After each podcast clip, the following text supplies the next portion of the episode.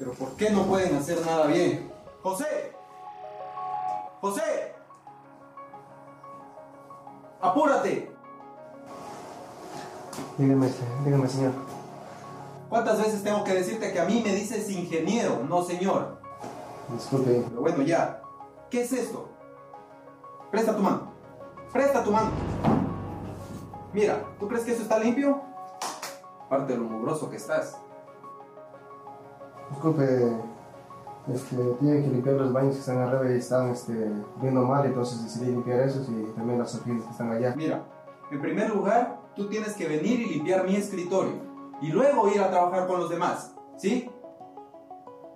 No volverá a pasar, ingeniero. Espero que no, porque si no deberías empezar a buscarte otro trabajo, porque ya veo que para conserje no sirves.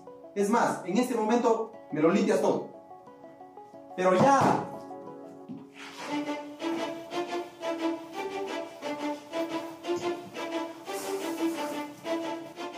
Evite ser utilizado.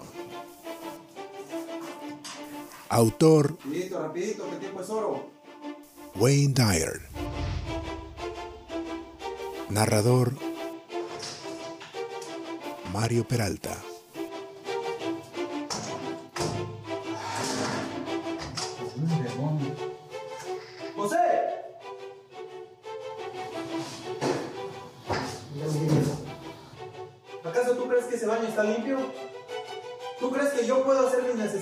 Ahí?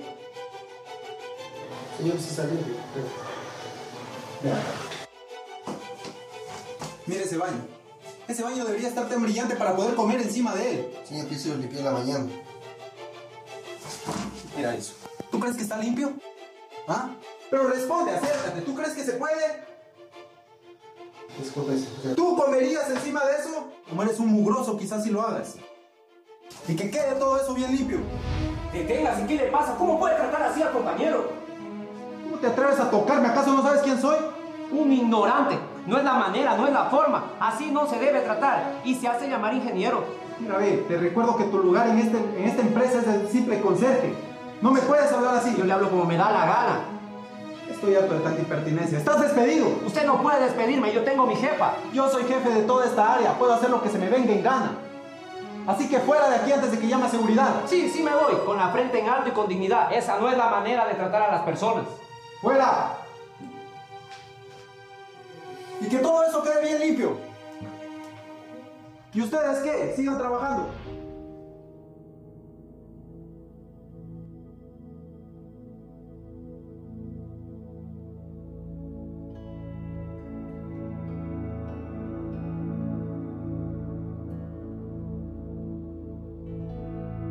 ¿Qué es la libertad? A nadie le sirven en bandeja la libertad. Su libertad ha de producírsela usted mismo. Si alguien se la brinda, no tendrá absolutamente nada de libertad, sino que será la limosna de un benefactor que invariablemente pedirá algo a cambio. La libertad significa no tener obstáculo alguno para gobernar la propia vida del modo que uno elige. Ni más ni menos. Todo lo que no sea eso constituye una forma de esclavitud.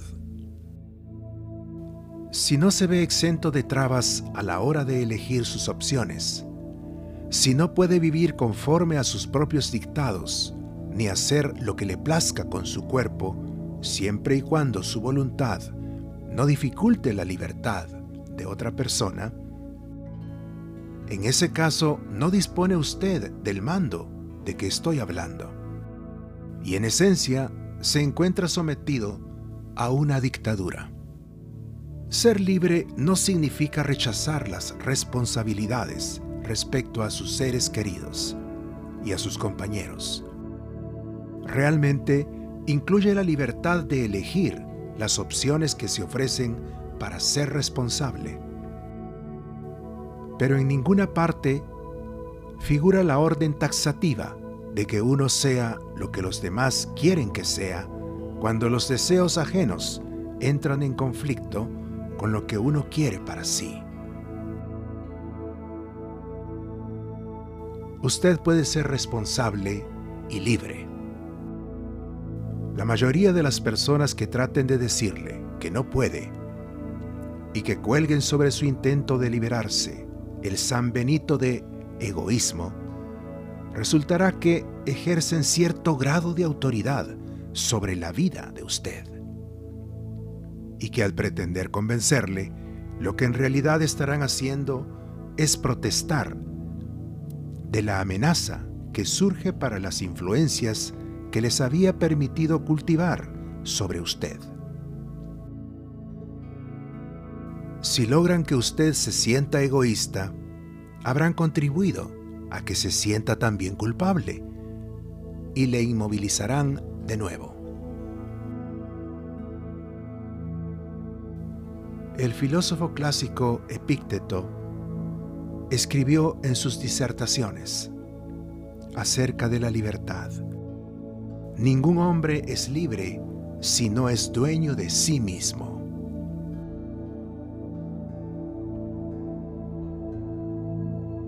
Vuelva a leer esta cita cuidadosamente. Si no es usted dueño de sí mismo, entonces, de acuerdo con esta definición, no es usted libre.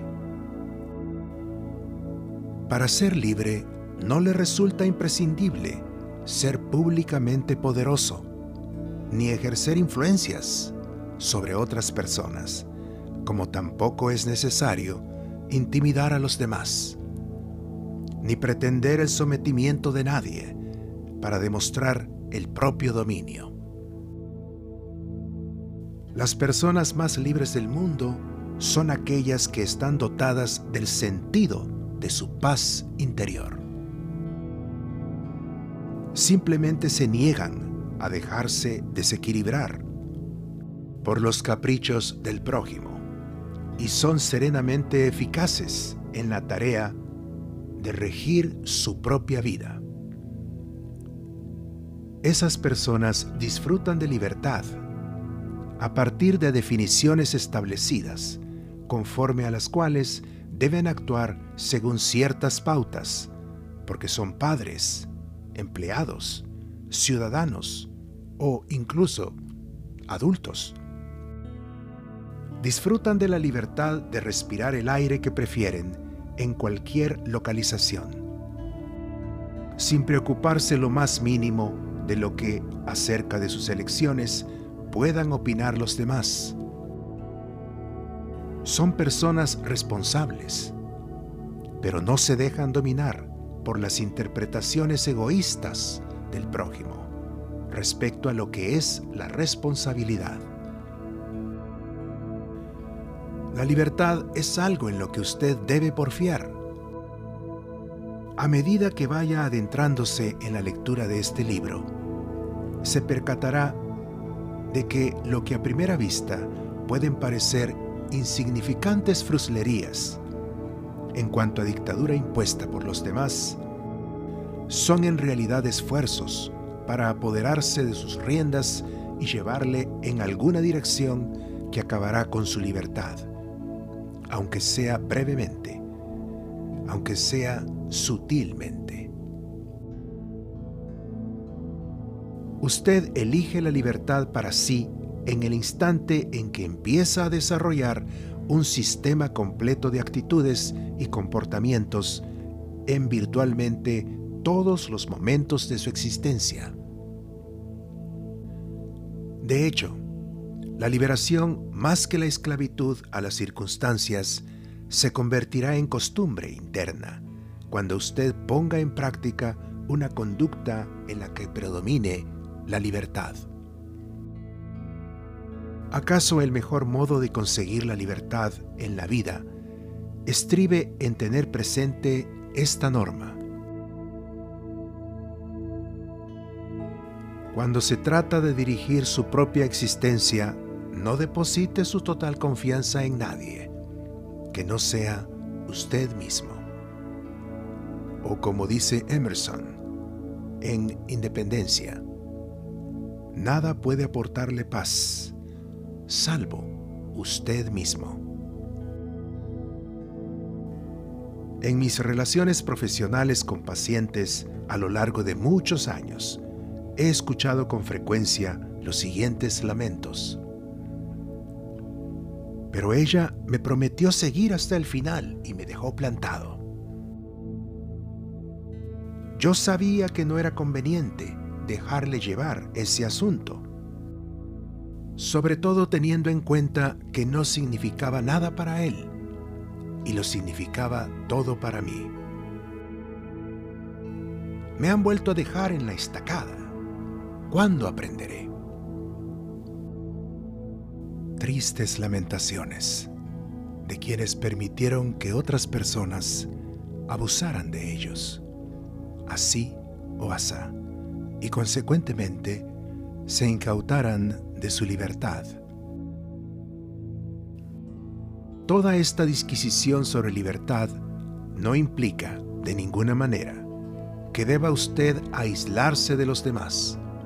Por el contrario, las redimidas suelen ser personas a las que les encanta divertirse en grupo.